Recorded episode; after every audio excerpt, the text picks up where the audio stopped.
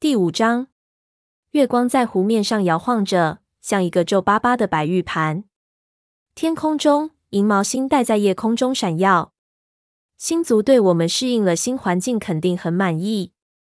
松鼠飞跟着姐姐走在湖畔，心里不由得想：一想到第一次要在岛上参加森林大会，他就爪子痒痒。他已经迫不及待想要跨过倒伏的树干，进行一番探险了。火星带队，橙毛、沙风和云尾在两侧紧跟着。接下来是蜡毛和猪族，在后面是炭毛、金花和绝毛。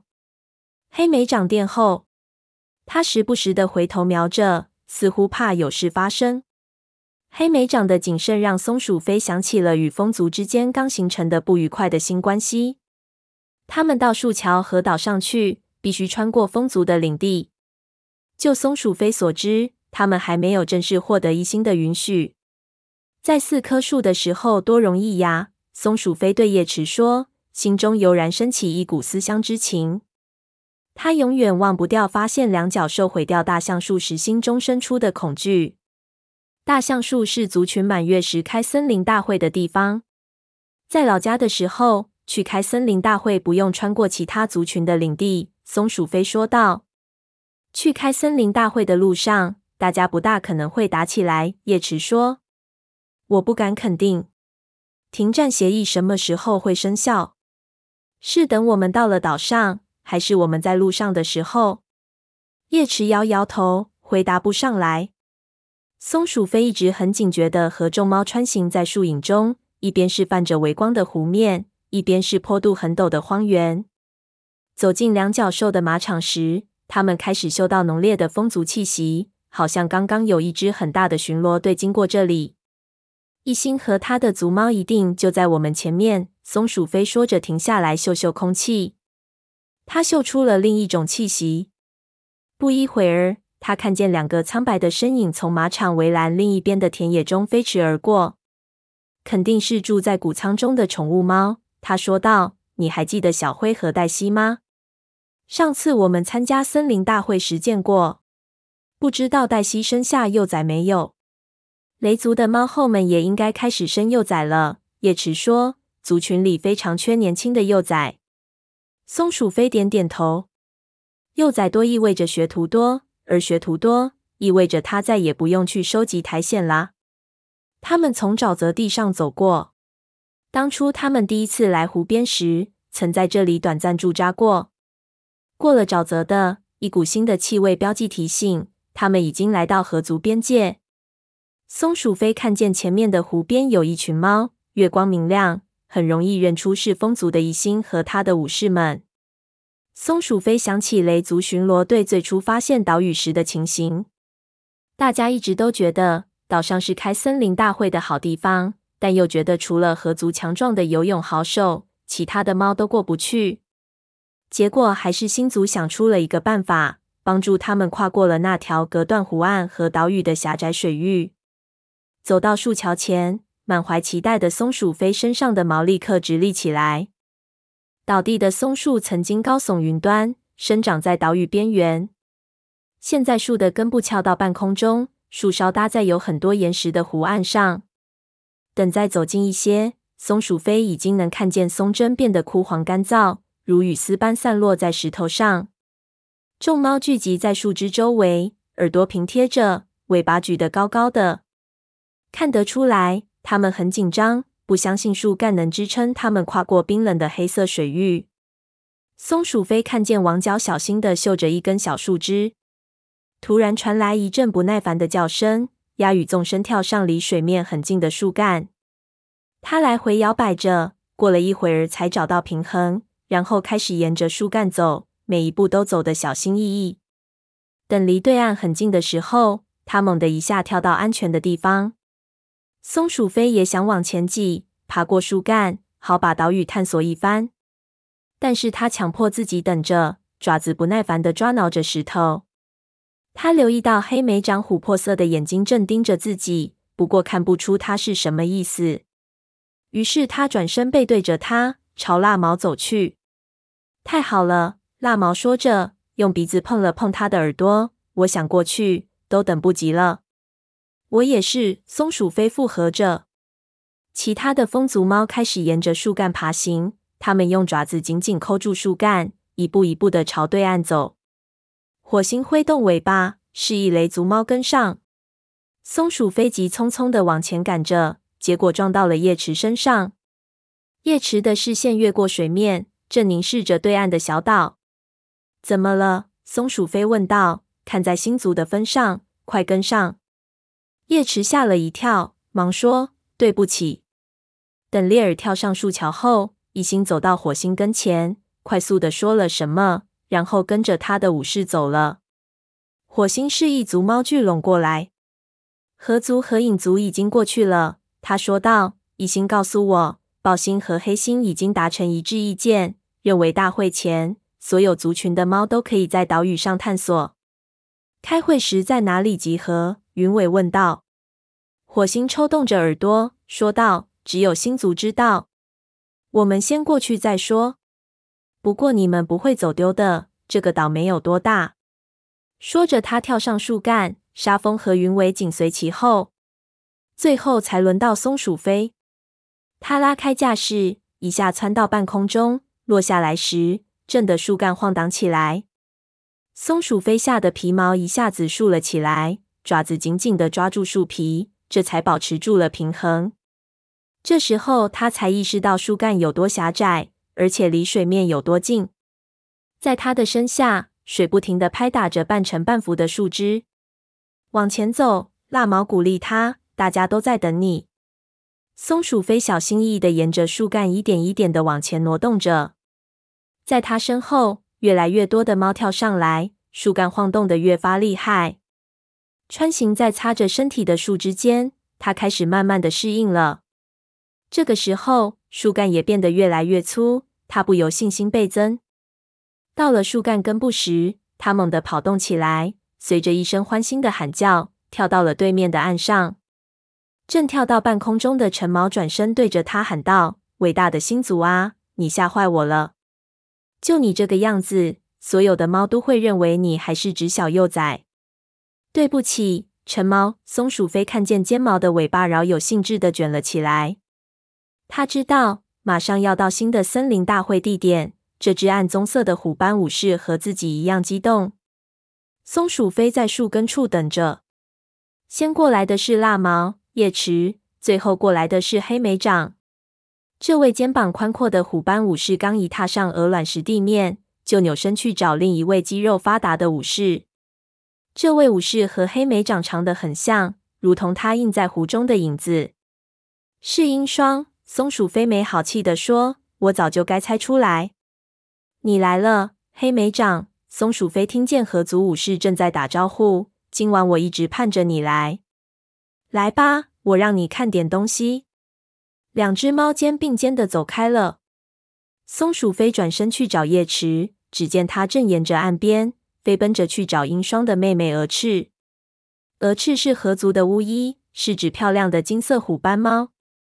它的尾巴和叶池的尾巴缠在一起，激动的给叶池讲着什么。因为离得太远，松鼠飞听不见他在说什么。松鼠飞突然觉得很孤独。要是没有谁陪着，探索岛屿还有什么乐趣可言？就在这时，他听见有个声音在喊他。他四下看着，发现蜡毛站在不远的地方，于是跑了过去。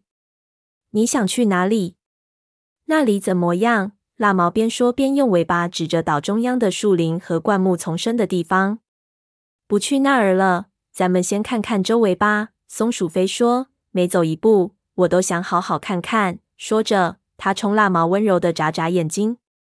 他很高兴能与蜡毛一起探索岛屿，但不知怎么的，他觉得没有必要说出来。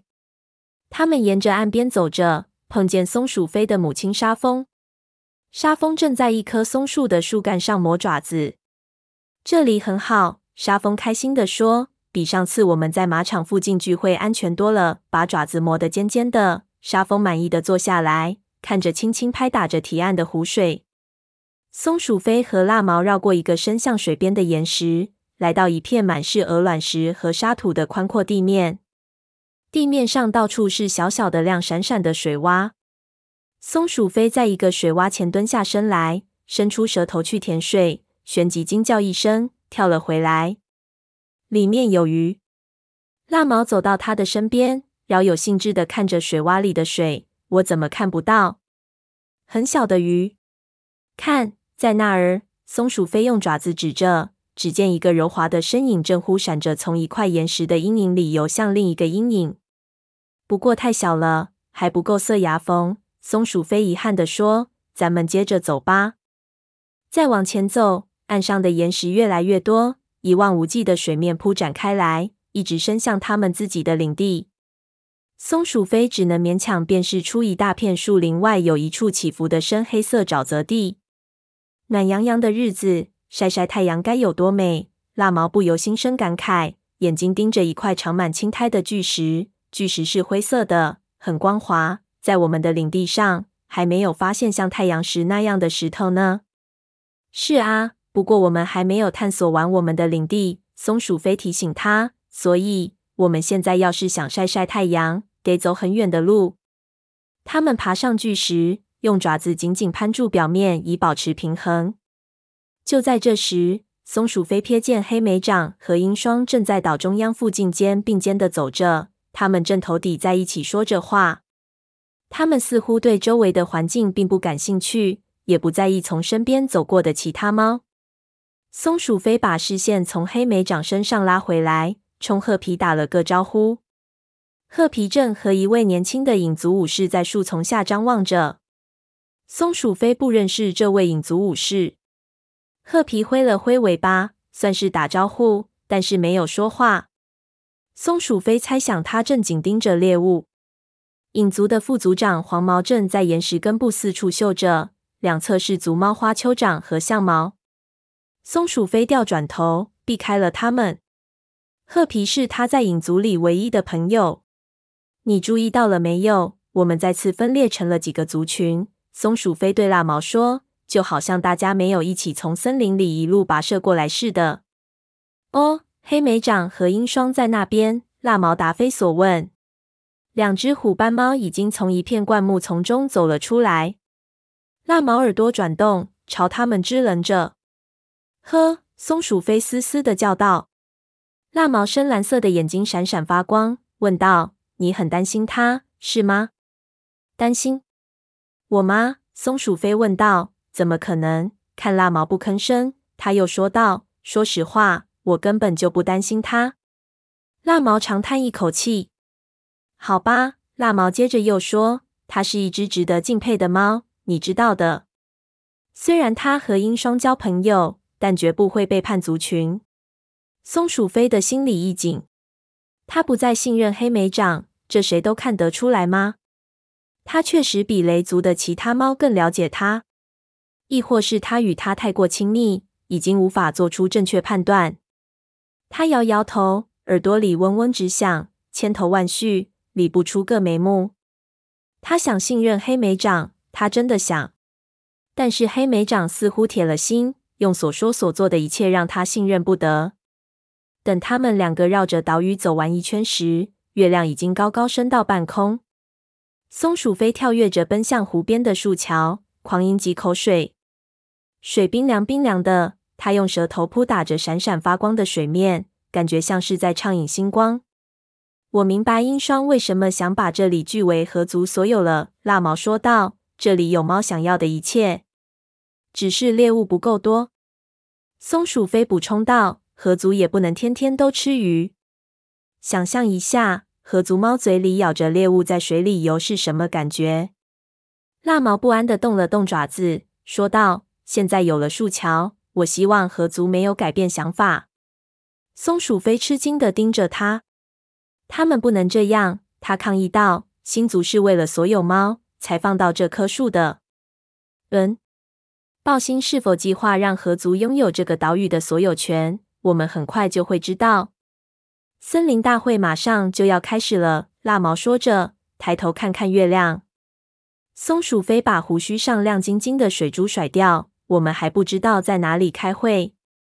往岛中心走，蜡毛提议道：“就算是看不见其他猫，我们也能听到他们的声音。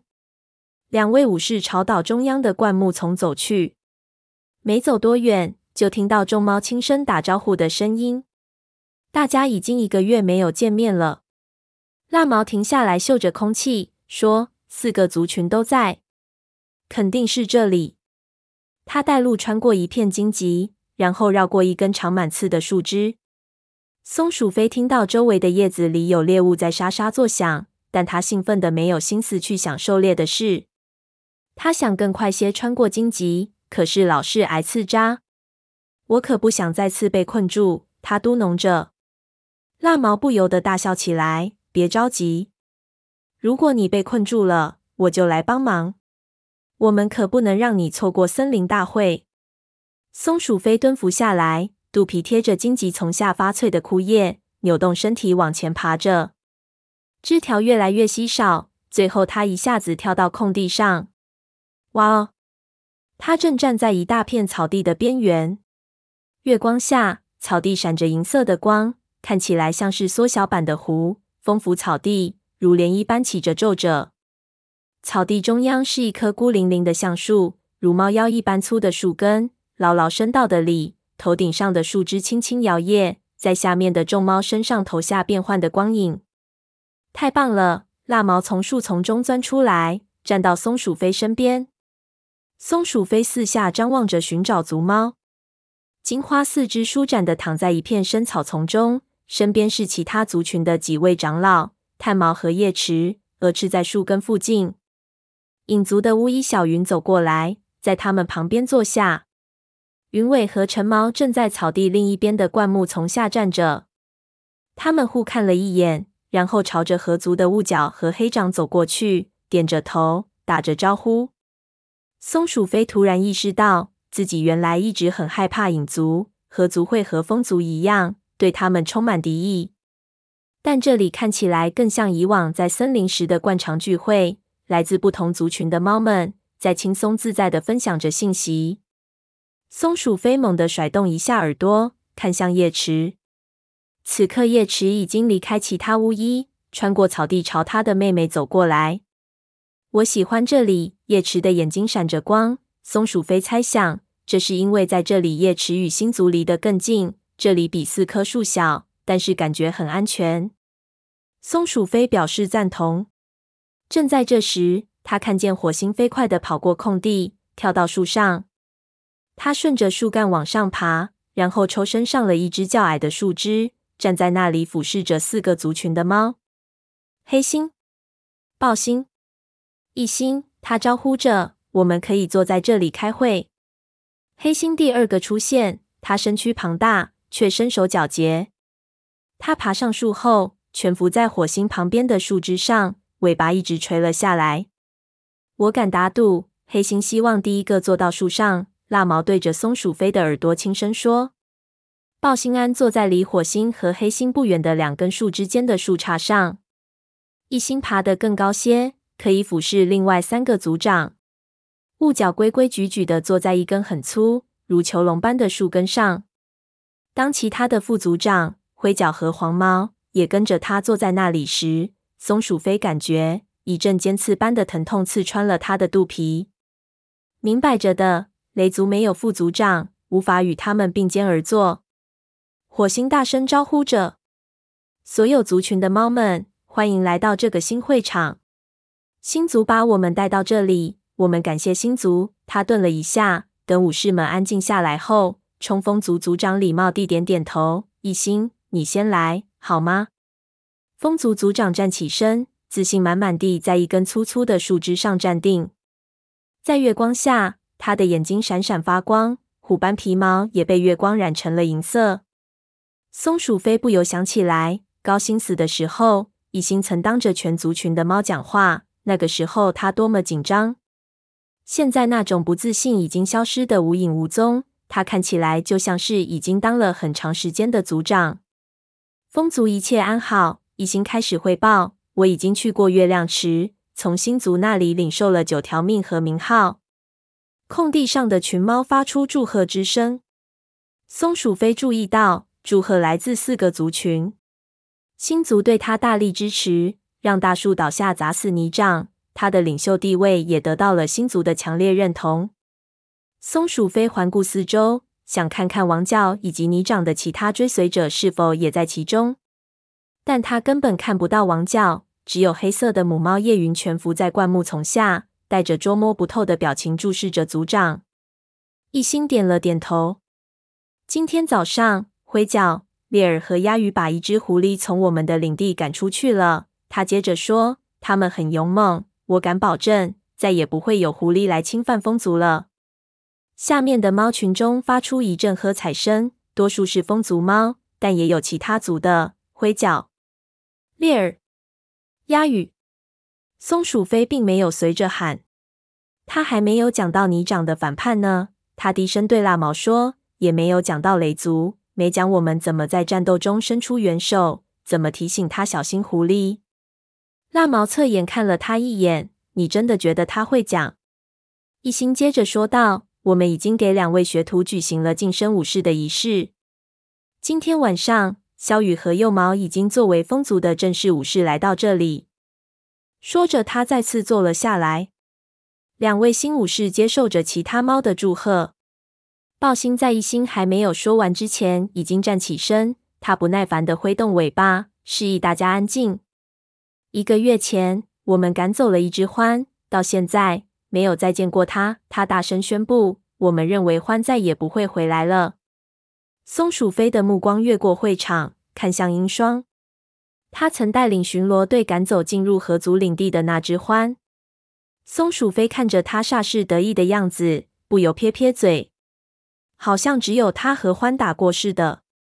他心里不由愤愤地想。扭头去舔侧腹正在愈合中的伤疤。河族也晋升了一位新武士。宝星接着说：“田鼠齿今天晚上在营地里守夜。”一心和豹星似乎很热衷于汇报晋升新武士的情况。松鼠飞低声对姐姐说：“看起来就像是在向其他族群展示他们很强大。”荒唐！叶池恨恨地说，他声音发狠。松鼠飞不由吓了一跳。为什么成为对手比成为朋友更重要？他们难道忘了我们所遭受的一切吗？叶池很不理解的说道。叶池反应如此强烈，着实令松鼠飞感到惊讶。巫医通常置身族群的恩怨之外，无论族群与族群之间多么敌对，叶池与小云、青面以及蛾翅的友谊都丝毫不会受到影响。不过话说回来，也许叶池和松鼠飞一样。只是习惯了族群之间的和睦相处。上次召开森林大会时，宝行接着说道：“我同意把我们最早扎营的沼泽的当做大家临时召开森林大会的地方。现在新族给了这座岛屿，我要重新声明，沼泽地是河族的领地。”松鼠飞听见好几只猫不满地嘟囔着。风族的巫医青面高声喊道：“老鼠屎！”这样一来，我就不能在那里采草药了。所有的族群都不能否认。黑心说着，爪子深深地抠进身下的树皮里。过去四棵树周围就有公用的领地。暴星快速甩动一下尾巴，说道：“你不能把这个地方变成那片森林。情况不一样。首先，除了河族之外，其他族群来岛上都要经过别族的领地。设立公用领地没有意义。”暴星说的对，火星接过话茬。我认为没有什么理由反对河族拥有沼泽地。豹星冲他点点头，对他的支持表示感谢。一心，你怎么看？火星问道。一心犹豫着。松鼠飞猜想他是想把沼泽的以及有用的草药据为己有，但是风族已经拥有了最大的领地。很好啊，他没好气地说道。黑猩耸耸肩说：“如果大家都同意，我也不反对。”豹星的眼睛里闪动着满意的光芒。那好，明天我们就在马场附近设置气味标记。从河族的猫群中传出一阵欢呼声。火星等大家安静下来，才开始讲话。我要汇报的事情不多，他坦言道：“像河族一样，我们在领地内也发现了一只獾。”黑莓长领导的巡逻队将他赶跑了。除了这个，一切正常。自从搬到新领的以来，我们还没有发现两脚兽的踪迹。”说完，他后退一步，用尾巴示意黑心说话。影族族长站起身，松鼠飞不禁一阵紧张。他会提到獾的事吗？他知道雷族已经把獾赶到影族领地了吗？但是黑心说的是松树林里猎物很多。我们在离两脚兽巢穴不远的地方发现了一个不用的獾窝。他粗声粗气地说：“但是我们嗅不到一点气息，肯定早被废弃了。”松鼠飞和蜡毛交换了一下眼神，脖梗上的毛又平贴下来。那只獾和幼崽肯定已经进入林子深处，远离所有的族群领地。从汇报的獾窝数量看，湖周围似乎住过好几只。其他的族群都没有碰到过獾，或许仅仅是因为运气好。希望我们看到的是最后一只。他轻声对蜡毛说：“那只獾要是胆敢回来，我们绝不轻饶。”话说回来，我原先还以为你喜欢獾呢。蜡毛取笑松鼠飞道：“午夜怎么样？”午夜不一样。松鼠飞告诉他：“至于其他的，我才不想认识呢。獾和猫合不来。”此时黑心的讲话已经结束。松鼠飞以为森林大会就要结束了。但是圆圆的月亮依然悬在头顶，火星又开始说了起来：“各族的族长们，各族的族猫们，他说道，有点事我们需要裁决一下。这里是星族给我们选的聚会地点，但是正如豹星所说，除了河族之外，其他族群过来都得穿过另一个族群的领地。